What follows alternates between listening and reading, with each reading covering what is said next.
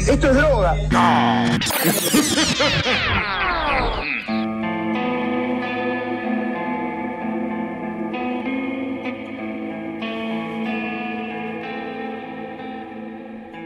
Muy buenas, buenas a todo ser oyente en esta u otras líneas temporales. Esto es Mambo Criminal, yo soy el Muni y conmigo, como siempre, Santi Barril y Flor Cuncún que vuelve de su excursión por el Medio Oriente. ¿Cómo andan, muchachos?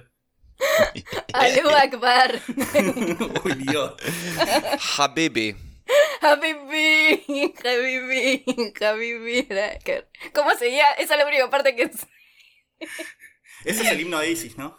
Sí, está patentado. Después se, se hizo popular otro, pero en realidad estuve allá. Fui, de hecho, a ver cuál era la historia de- del himno y me enteré ahí eso. Ma- ¿Mataste muchos infieles? Porque eso es lo importante. Em, solo a los infieles que se lo merecían. Ah, bien, bien, bien, bien, bien todo. ¿Y eh, trajiste shawarma? No, me olvidé, boludo. Me, me lo sacaron en la aduana. No. ¿Trajiste yogur? Pensé que ibas a decir eso. No, ¿Trajiste yogur? Quiero shawarma y falafel, que acá no consigo. Pero bueno, Co- no Pero viven en Capital, ¿cómo no, lo, ¿cómo no van a conseguir ahí? Pará, pará, pará. Yo no vi en Capital. Munigrete, yo cuando termine la cuarentena te voy a decir los mejores falafel que vas a comer en tu vida. Sí, perfecto. ¿Por qué a Vi- Muni? A mí no. A mí también me gusta la comida allá. Ya la Bueno. extraño, boludo. Cuando termine la cuarentena, los invito a ustedes a comer falafel. Sí. Perfecto. ¿Qué es falafel? Perfecto. A ver, lo voy a buscar. Yo también quiero, no sé qué es, pero quiero. Eh, falafel es como una especie de pasta de garbanzos con eh, frita, que es muy rica. Sí, ahí lo busqué. Ya sé, ya sé, ya sé. Yay. Falafel para todos.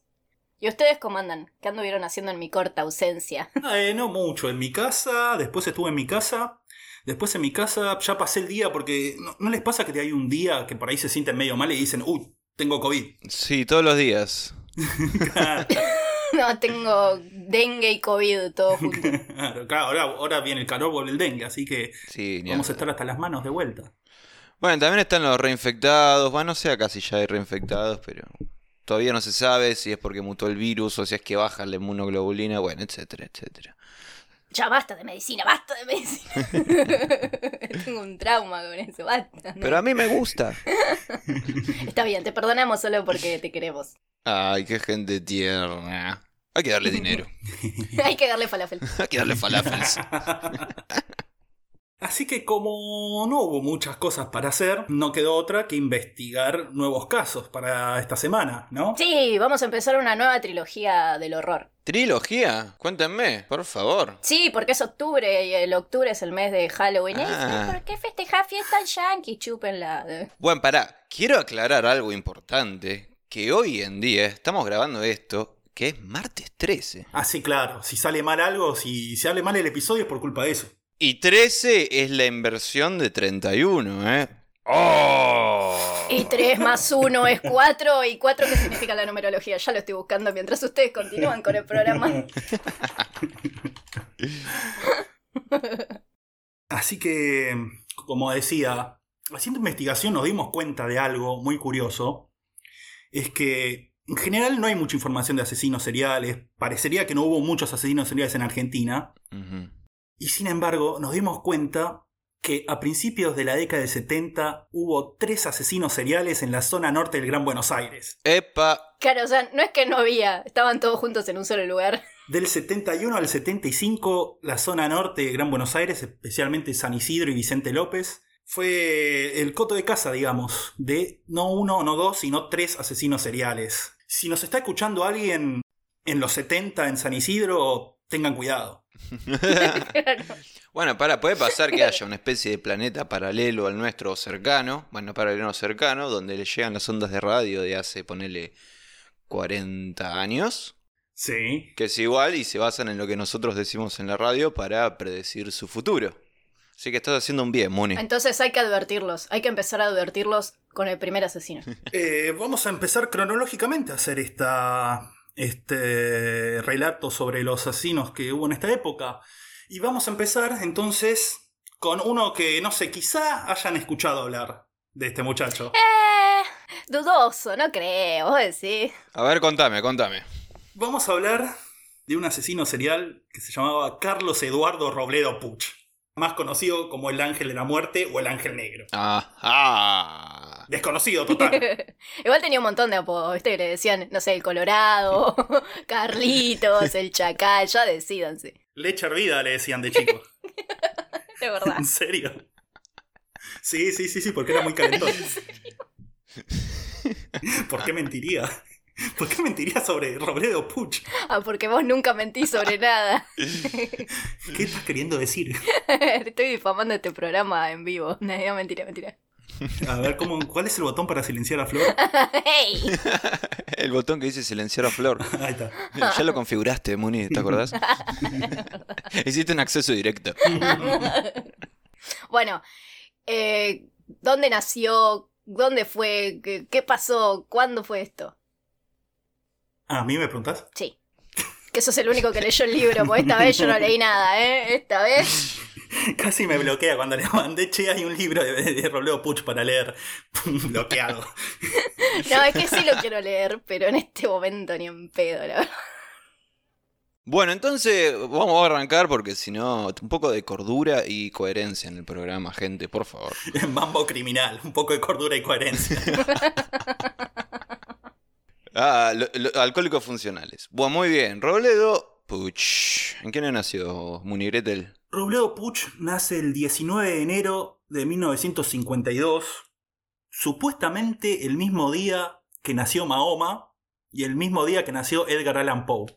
Coincidencia totalmente, sí, no tiene nada que ver, pero me pareció bueno anotarlo. Es una buena efeméride. Es un buen dato. ¿Efeméride se dice? Sí, ¿No? Bueno, yo, yo nací el mismo día que Charlie Parker y Michael Jackson. ¿Coincidencia? No lo creo. Mi cumpleaños es el Día Mundial del Riñón. ¿En serio?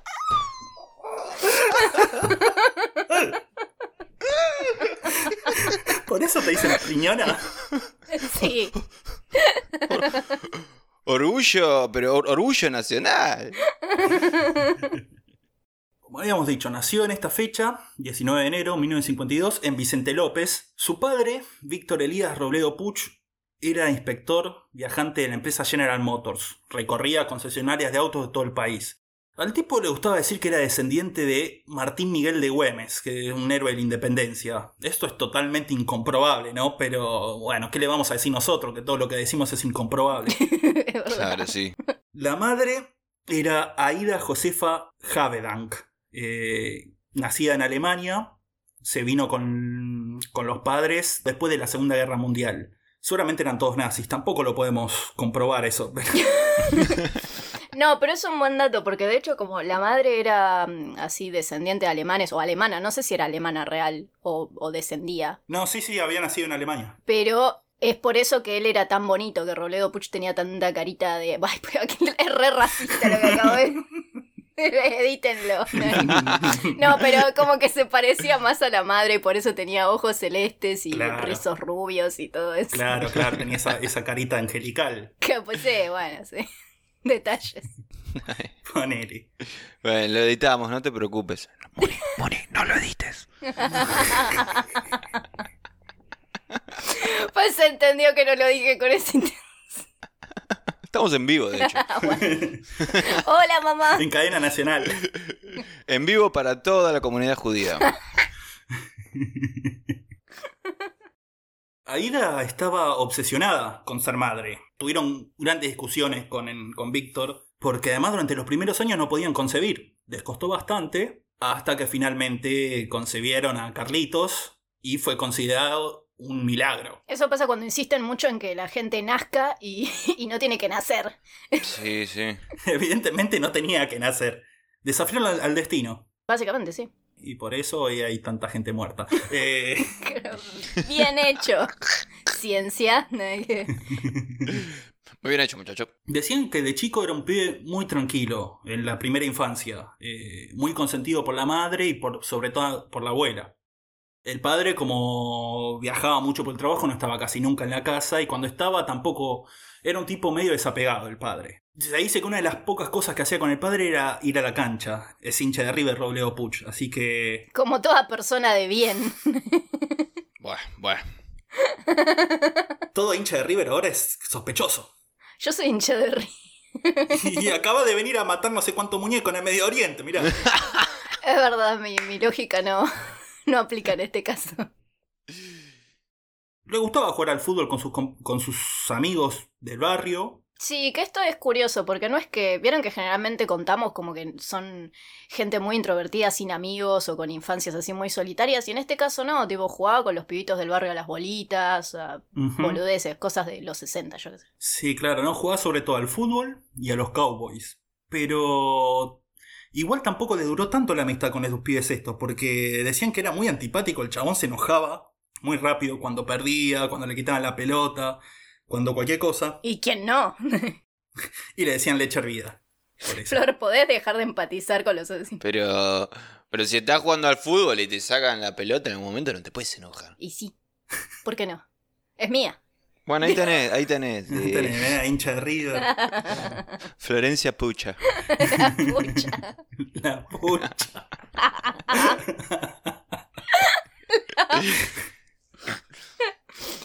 También estudiaba piano. eh, le decían que tenía cierto talento, pero en un momento la profesora le dijo que no tenía manos de pianista y le cagó la carrera. Ah, ¿qué es eso? Como que tenés que tener dedos largos y es todo mentira, ¿no? Pues Santi es eh, profe de música, él sabe. No, es todo, es todo mentira eso. Todo una idiotez. Cuando la gente te dice que no puedes hacerlo con un instrumento, es que esa persona no sabe directamente. O no quería enseñar. Claro. Igual a Robledo tampoco le gustaba estudiar piano, así que era un ida y Bueno, está bien. Quería ir a caerse a trompadas con, los- con los pibitos, más que tocar el piano. Claro, ahí se reunión las manos. Por eso le decía que no podía tocar el piano. Claro, ya con todas las manos ensangrentadas. Pero pibe, me, me estás ensuciando el piano acá, no podés tocar el piano. Claro, se le pegaba las teclas. Piano rojo, está ahí.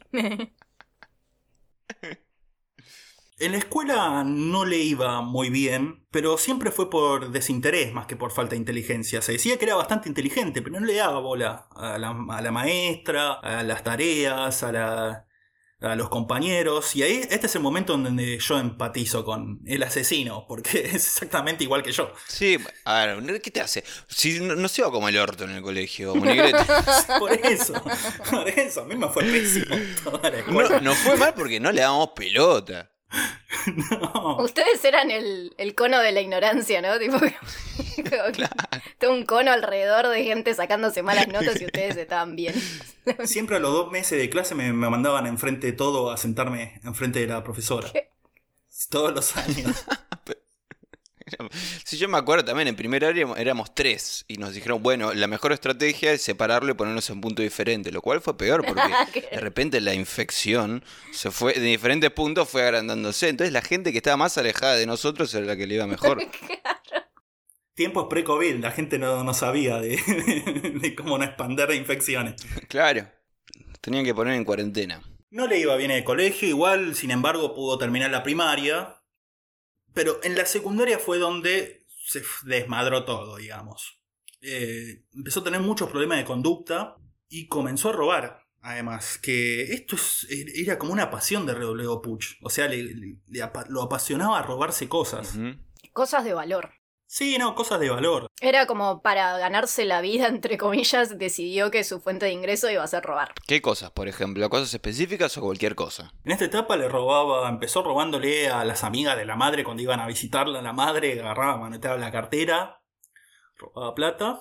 Ah, ahí va. Y después en uno de los colegios a los que fue, fue a varios, porque repetía o lo expulsaban. En uno lo expulsaron por robarse 1.500 pesos de la secretaría del colegio. En esa época capaz era una platita. Sí, sí, sí. O no, no sé, la verdad no, no, no hice la compresión de los pesos porque se habla mucho de dinero en esta historia. Para, para no deprimirnos también un poco.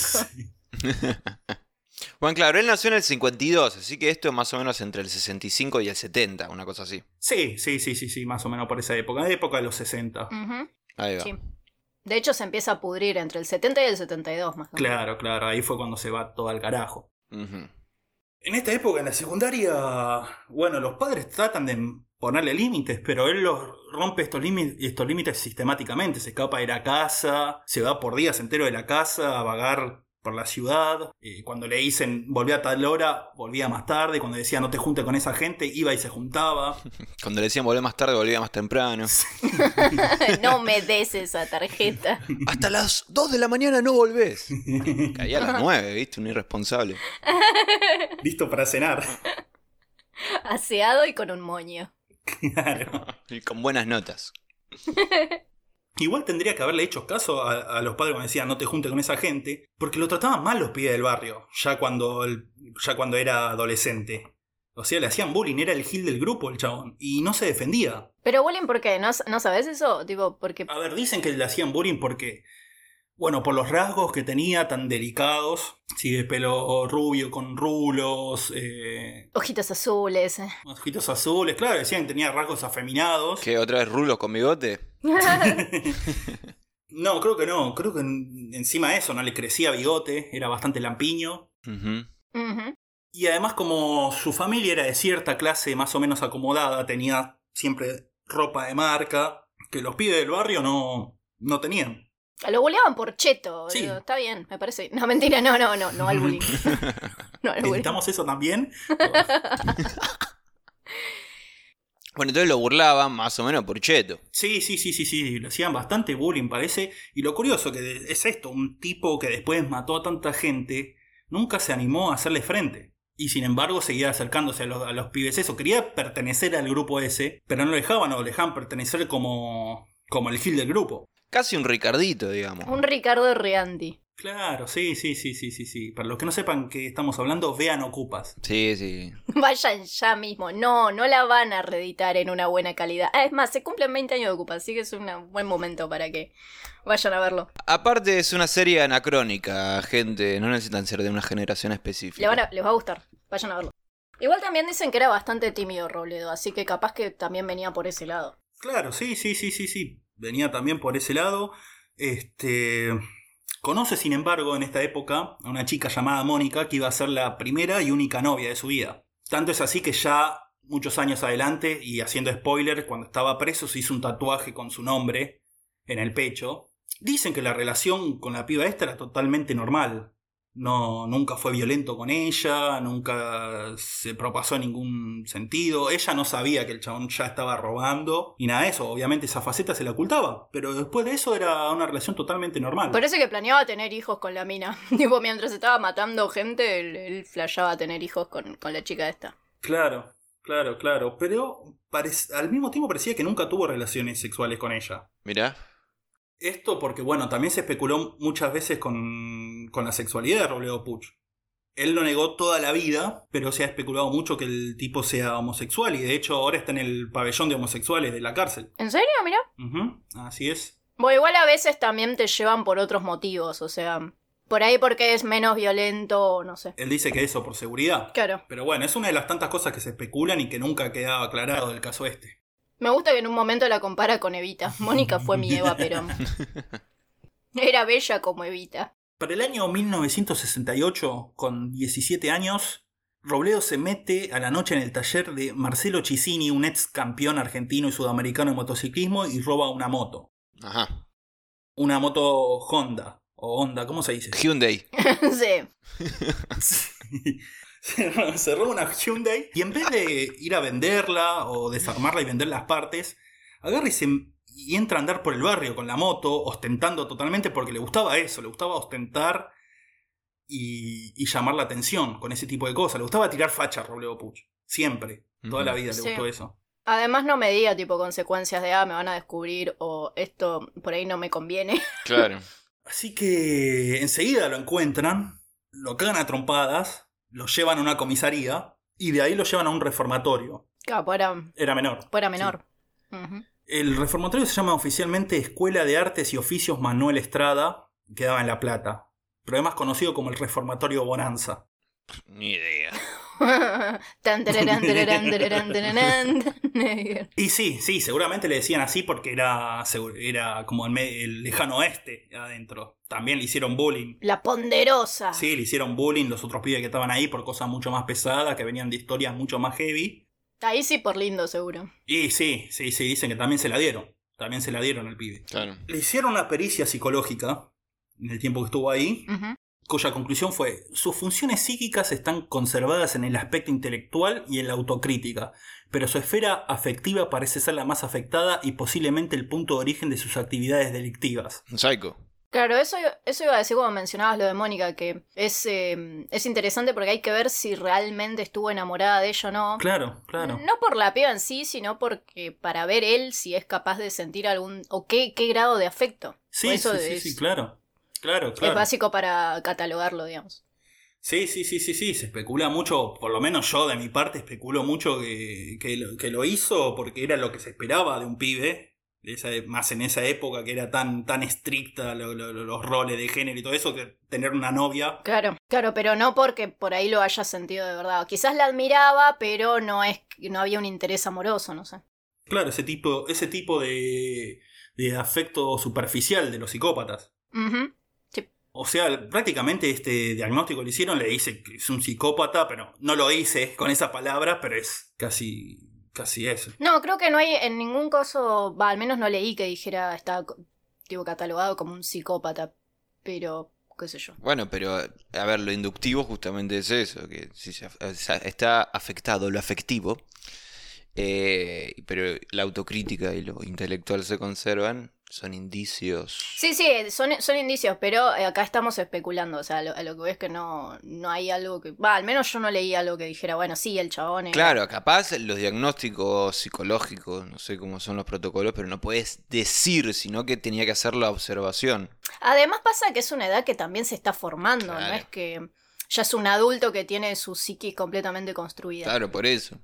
Era un nene, o sea, esto, esto es lo que a mí me flashea de este caso, que es un nene. Claro, claro, era muy joven, muy joven hasta para la normalidad de los asesinos seriales. Pero bueno, eh, no pasa demasiado tiempo en este instituto, vuelve con los padres ya a los 18 años, promete no volver a robar, promesa en la que se caga olímpicamente, Inocente palomita. y lo anotan en una escuela y dicen, bueno, volvés con nosotros, dejás de robar y terminás la escuela. Eh, así que está Robledo a los 18 años cruzando segundo año. Ay, para segundo año, porque yo hice polimodal, así que nunca sé cuál es segundo año. Yo tenía primer, segundo y tercero de polimodal. ¿Qué sería? Segundo sería noveno. Ah, ok. Eso. Está Flor por la edad, guíate, guíate por la edad. duh. No, bueno, pero era repetidor, ¿no? Tenía 18 Ah, años claro, y sí. estaba, Claro. estaba con los pibitos de, no sé, de segundo año, tenés 14 años. Sí, aparte se ve un montón la diferencia. Bueno, aquí en esta secundaria, en Instituto Cervantes de Vicente López, conoce a alguien que va a ser determinante para su vida. Así es. Jorge Antonio Ibáñez, más conocido como Keke. Que, que, na, na, na, na, na, na, na. Eh, Ibáñez tenía 16 años, era dos años más chico que Robledo, comparte dos pasiones con él, las motos y el choreo. Claro, sí. sí. Mm, Ya había estado preso por robo Ibáñez y, y provenía de una familia que eran todos ladrones de oficio, así que ya conocía así el, el mambo este. Robledo lo admira mucho al chabón este, a Ibáñez, por- porque es bastante, es decidido, es bastante mandado, es dominante.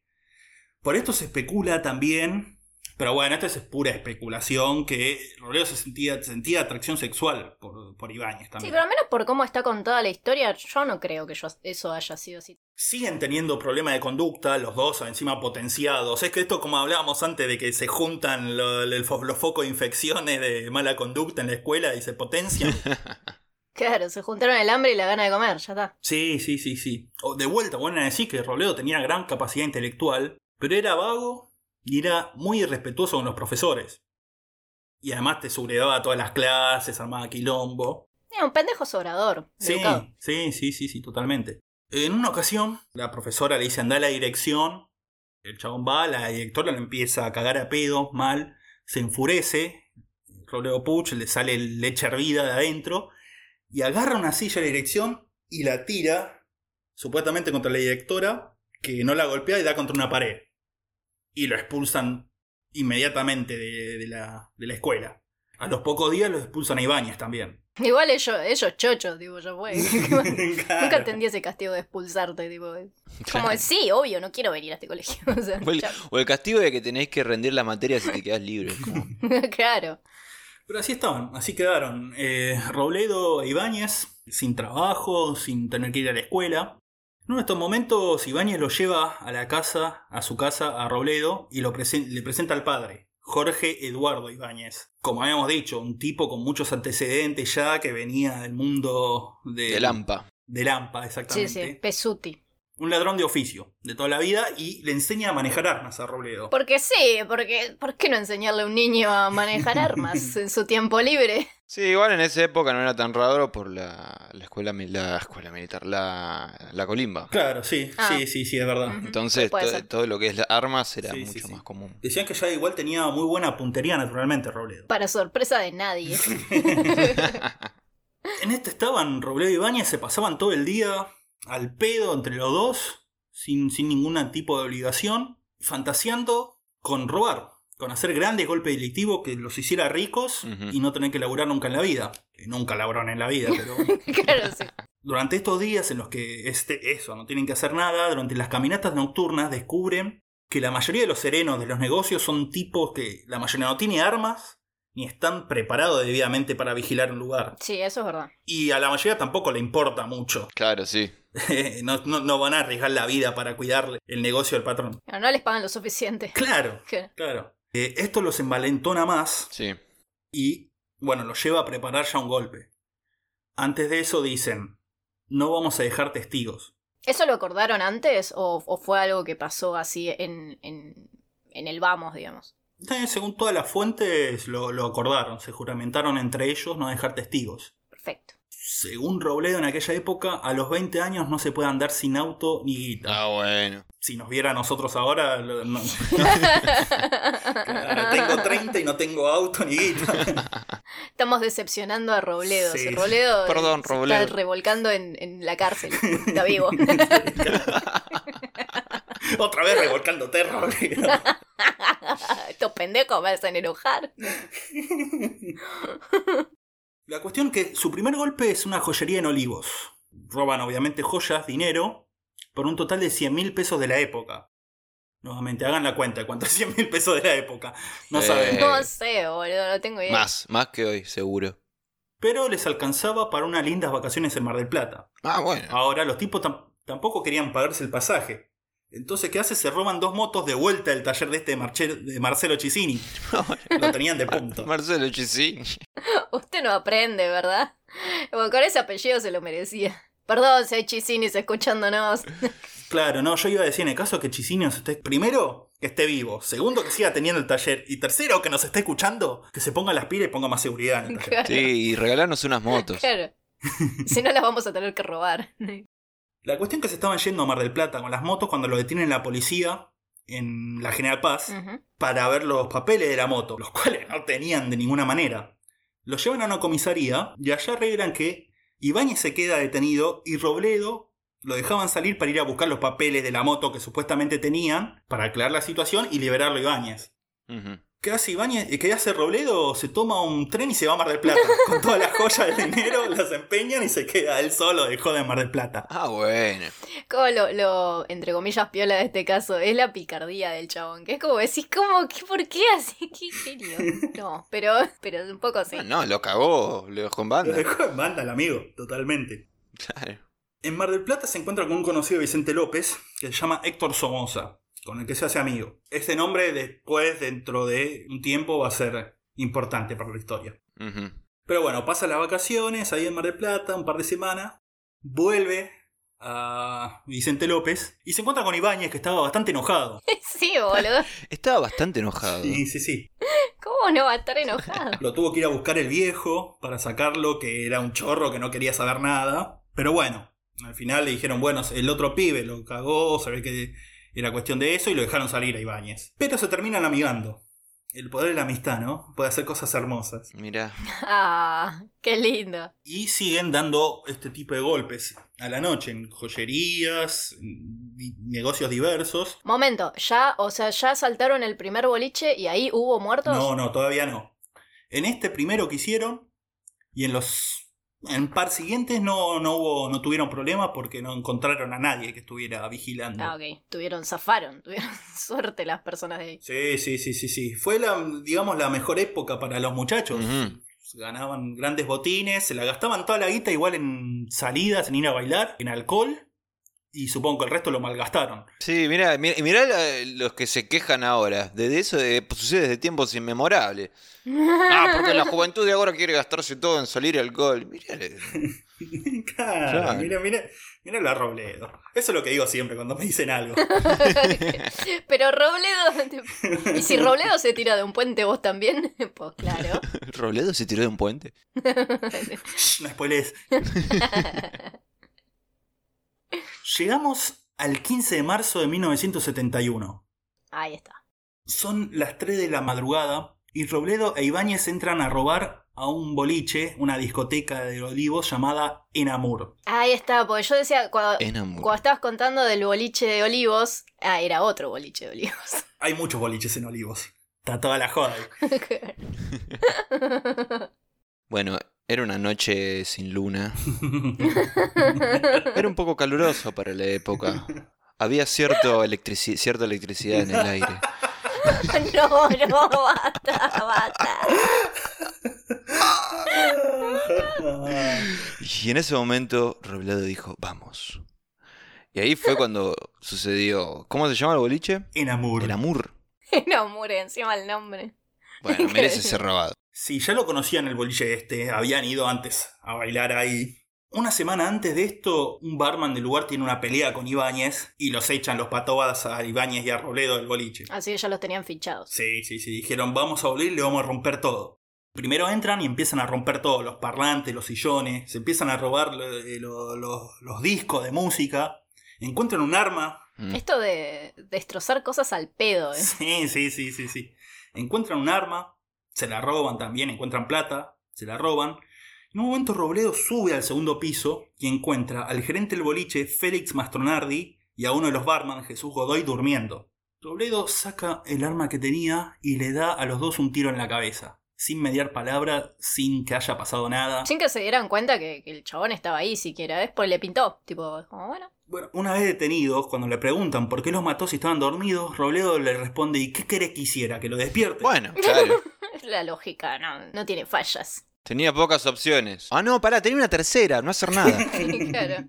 Sí, pero no se le ocurrió, fue la tercera. Claro. Los matan a los chabones, vuelve al segundo piso y se pone a bailar en la pista vacía, en la oscuridad, con el, con el amigo, celebrando el golpe que hicieron. Zapatos rotos, no mentira, eso es de la película. la noticia sale en los diarios después a los al par de días eh, y Robledo recorta la noticia y la guarda como muchos asesinos seriales, le gusta leer sobre sus golpes. Sí, son como mini trofeos que es como que ahí se empieza a entrar en patrones. Sí, sí, sí, sí. El próximo golpe lo dan el 9 de mayo de 1971. Entran, también en la madrugada, en un, a un local de venta de repuestos de autos en Olivos también. En el local, al fondo, también está durmiendo la familia Bianchi. José de 29 años, Dora de 27 y la hija de estos dos de apenas 10 meses. Sí, esto es tremendo. Eh, José escucha, tienen un perro, la familia, y escucha los ladridos del perro y escucha unos pasos. Pero apenas se sienta en la cama, José Robledo le dispara dos veces en la cabeza y lo mata en el acto. Después le dispara a Dora, le da un tiro en el hombro y otro en el cuello. Y entonces Ibáñez se tira encima de Dora y la trata de violar. Mientras Dora se está desangrando y gritando, en un momento ella se hace la muerta y Ibáñez se la suelta porque se ve que eh, podía hacer muchas cosas, pero necrófilo no. había todo, ahí hay un límite, hermano. Antes de irse, Robledo le pega un tiro a la cuna donde está durmiendo la bebé. Pero el balazo queda incrustado en uno de los barrotes de la cuna y la nena queda ilesa. Mira. Sí. Esto es lo que decíamos de que tenía muy buena puntería, porque después no se sabe, o sea, se sigue especulando, tipo, si el chabón realmente falló siendo tan buen tirador, siendo hábil tirador, o em, quiso fallar. Claro, eso no se sabe, no se, nunca se supo. El 24 de mayo, porque ya están como desacatados los muchachos, entran a un supermercado en Olivos. Allí encuentran durmiendo al sereno del lugar, Juan Escatone, 61 años. Sí. Y Robledo, como no puede ser de otra manera, lo mata de un tiro en la cabeza. Según su declaración, ni se movió el viejito pelado. Lo que es irónico, viendo cómo está Robledo ahora, ¿no? Pero. Qué cierto. Dice que brindaron con, con, whisky sobre su cadáver, pero no sé si es, es un dato real. Pero es posible. Sí, claro, porque están en, un supermercado. Agarran. claro, y, Whisky criadores ahí. No, claro, porque en este golpe eh, encuentran más dinero del que esperaban. Entonces dijeron, ya fui, vamos a celebrar. Agarran un whisky ahí que está en una góndola, lo abren y se lo ponen a tomar. Yo no les imagino bailando rolingo, rolinga corte Walter. Ocupas, referencia de Ocupas. ¿Quién es el más poronga de este supermercado? sí. Con el arma, ¿no? La rubia ahí. ¿Cómo era el arma? Una ruby calibre 32 era. Ya en este momento los diarios empiezan a hacerse eco de esta seguidilla de hechos bochornosos y parecidos entre sí. En los diarios empieza a hablar de una secta del crimen que está atacando Olivos. Como siempre, la policía tan despierta. No, no, eso, eso lo decían los diarios. La policía manejaba la hipótesis que eran montoneros los que estaban haciendo esto. Como siempre, ¿no? Culpen a los montoneros. claro, imagínate, 1971. Y también le convenía al otro, al, a otros sectores de poder. Y sí. Le convenían. Obviamente estaba Lanuse en el poder. Tremendo gorila. Eh... así. que alguien me lo venga a negar. Bueno, si quieren negárselo a Muri, nos dejan en los comentarios. eh, la cuestión que nadie sospechaba que eran dos pendejos de mierda. Es muy la naranja mecánica, ¿no? Tipo, salían, hacían un montón de quilombo, mataban y cagaban a palo gente, robaban y después amanecían tipo en la casa todos wasted. sí. sí, totalmente, totalmente. Y dos pies que, bueno, Ibáñez tenía antecedentes, pero Robledo, bueno, sí, también tenía antecedentes. Era un ángel, pero era un ángel. claro, claro. ¿Te pensabas que le decían el ángel por diversión? Pues yo no oí reír a nadie. ¿Y tú? solo con ese de los, eso, solo ese baño de los ruidos. claro.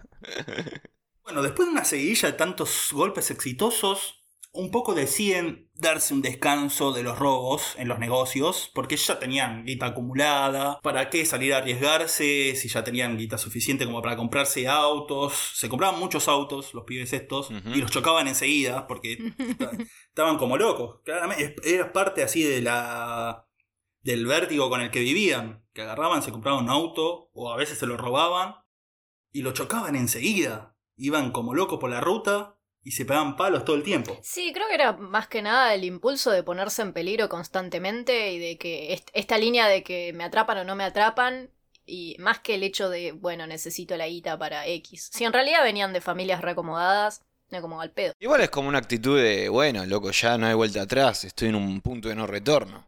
Claro, es hasta dónde puedo llegar con el peligro. O sea, no, hay, no solo eso, como que ya está, pase lo que pase, lo que tenga que pasar, no me importa. Y van a meter una nueva, un nuevo crimen dentro de todo esto. Se ve que para eso, para tener, sentir más peligro, más emoción. Robledo una noche, en mediados de junio, está en un bar en Constitución, por donde estaba viviendo, se había ido de la casa de los padres y vivía en hoteles. Iba girando por hotel y hotel en Constitución, cuando aparece Ibáñez en la puerta del bar con un auto. Robledo entra al auto e Ibáñez le dice, vámonos de acá que tuve que matar al sereno del garage para robarme este auto. tuve, eh, que no tenía opción. Pero este auto era el tuyo, le decía. Mi conejo Pepito. Se iba a decir lo mismo. Empiezan a dar vueltas ahí por Constitución, enfilan a Avenida Libertador para ir a Zona Norte, y en un momento encuentran a Virginia Rodríguez. Sí. Virginia Rodríguez era una huérfana de 16 años que era víctima de una red de trata. O sea, todo mal con la piba esta. Ibáñez le dice a Robledo que baje el auto con el chumbo y la obliga a Virginia a subir al auto. Robledo, que casi siempre era muy sumiso a Ibáñez, hace eso, va a buscar a Virginia, la apunta con el chumbo y le dice, venite con nosotros, se sube al auto y se van hasta Pilar, una, una zona bastante eh, inhóspita de Pilar, donde Ibáñez se pasa al asiento trasero y empieza a violar a Virginia. Y le dice a Robledo que se baje el auto porque no podía hacerlo con alguien mirándolo. como siempre era un hombre de límites, ¿viste? Era como que... claro. Claro, hay cierta educación. Robledo se quería quedar y mirar, pero no lo dejó Ibáñez. Se va, sale, sale de Robledo, se queda un rato, y en un momento se abre la puerta y Virginia sale del auto y entra a caminar. Ibáñez le dice, bueno, tomátela, anda por ese lado. Robledo se acerca al auto y Ibáñez le dice, matala. Sí. Pegale, pegale un tiro. Entonces Robledo va y se acerca a la espalda de Virginia y le pega cinco balazos por la espalda, matándola en el acto. Sí. Le revisan la cartera y le roban la poca plata que tenía, le alcanzaba nada más para una cerveza. Al otro día, la policía encuentra el cadáver, hace una investigación y hace un identikit con los testimonios de las otras chicas que estaban con Virginia trabajando en la zona, que como siempre no tiene absolutamente nada que ver con la realidad sí, seguro. Claro. No sé para qué se esfuerzan eh, con esa técnica. ya basta. Agarren una cámara de fotos o algo. Un par de días después hacen lo mismo, el 24 de junio, hacen lo mismo con Ana María Dinardo, una modelo de 22 años que estaba esperando el colectivo en Olivos a la noche. Sí, salía, salía de un boliche y ahí la raptan. Claro, también pasan los dos con el auto, hacen exactamente lo mismo, la llevan también a Pilar, pero esta vez no es tan sencillo, porque Ana María sabía karate y se defiende bastante bien cuando Ibáñez se quiere hacerle vivo. Mirá. Esa, hermana. Entonces Ibáñez pierde el interés, le abre la puerta y dice, bueno, tómatela, andate. Y cuando se está yendo, Robledo nuevamente va por la espalda y le pega cinco balazos. Y también le roban el dinero que tenían en la cartera. Me encanta que se le haya enfrentado. Encima acabo de ver Cobra Kai y estoy muy como en modo karate. Vean esa serie. Recomendaciones de Mambo Criminal. Perdón, tengo el cerebro muy disperso. Eh, a todo esto, la policía cree que a Virginia Rodríguez la mató el proxeneta y Ana María Dinardo el exnovio. Siguen sin estar ni de cerca de Robledo e Ibáñez. No entiendo, porque encima eran eh, crímenes bastante seguidos. O sea, pues, eh, era dentro de este año, en el 71, ya tenemos que pasó un 15 de marzo, un 3 de marzo, 24, 13 de junio, 24 de junio. O sea, eran bastante cercanos. Bueno, hay que- igual hay que entender primero que toda esa investigación criminalística no se hacía en esa época y mucho menos en esa época de Argentina, donde la violencia institucional estaba orientada hacia otras cosas. Sí, bueno, tampoco es que se debe hacer mucho ahora, ¿no? Pero, pero digo, tenías un modus operandi más o menos. Se podría haber hecho, digo, te- o sea, ya sé que no se hacía, pero se podría haber hecho. Claro, claro, pero bueno, es que justamente eh, en los asaltos a los negocios se creía que eran los montoneros, la policía creía que eran los montoneros. Era eso, ¿entendés? Era- claro, Cualquier cosa que pasaba era culpa de los montones. Bombita Rodríguez. claro, si te llovía el asado era culpa de los montoneros. Claro. Y, y estos otros dos crímenes eran otro modus operandi. Que ya te digo, pensaron uno que fue el proxeneta, porque era una trabajadora sexual la otra, y, y otra era, dijeron que era el exnovio, que se había separado hace poco. Entonces nadie sospechaba de Robledo Ibáñez. Además eran dos niños. ¿Qué, qué iban a...? Claro, dos niños inocentes, con rizos dorados. Igual acá la cuestión empieza a complicarse. Porque a Robledo no, no le cabe mucho esto- estos dos últimos asesinatos. Para él, primero, son demasiado riesgosos Y demasiado al pedo. y demasiado al pedo totalmente, porque no le dejaba mucha guita. Robledo lo estaba ahí por la guita. claro, sí, sí. No lo hacía por amor al arte. Era un mercenario. Ujú. Eh, y Ibáñez, en cambio, le había, le había tomado el gusto. De hecho, Ibáñez podría tranquilamente haber sido también un asesino serial y un violador serial del calibre de Robledo Puch o más. Claro, pasa que, o sea, por, ahí lo de Robledo pasaba más por un hecho de, de ponerse en peligro él y en riesgo él que de ponerse en peligro al pedo y exponerse a que lo descubran cuando encima ni siquiera sacaba un rédito. El otro, el, entre muchas comillas, rédito, que obviamente esto está muy mal, pero al menos eh, se llevaba de esas situaciones que violaba a las mujeres, entonces para él sí valía la pena ponerle. Y como muchos asesinos seriales, le empezó a tomar el gusto a eso. ¿Por qué Ibáñez no, no es reconocido como un asesino y violador serial tan grande como Robledo?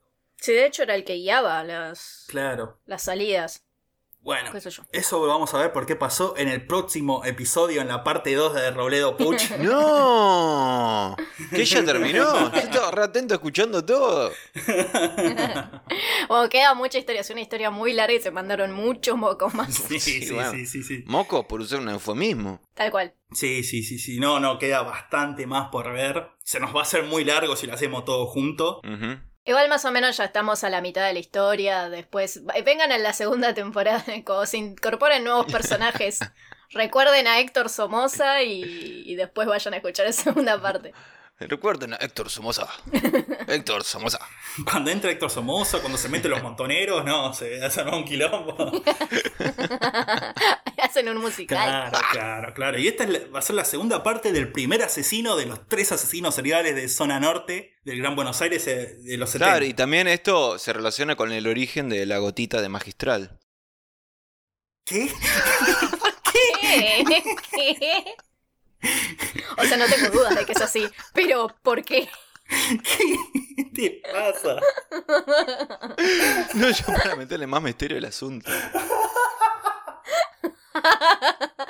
La verdad que funcionó. Hasta yo estoy intrigada, boludo. Quiero saber cómo. Estoy intrigado y asustado. Bueno, y todo eso y más en el próximo, en la parte 2. Va a haber parte 3, bueno, no digamos nada. En la parte 2 de. El capítulo. El primer capítulo de esta trilogía. Exactamente. Bueno, eh, hasta ahora, ¿te ha gustado la historia?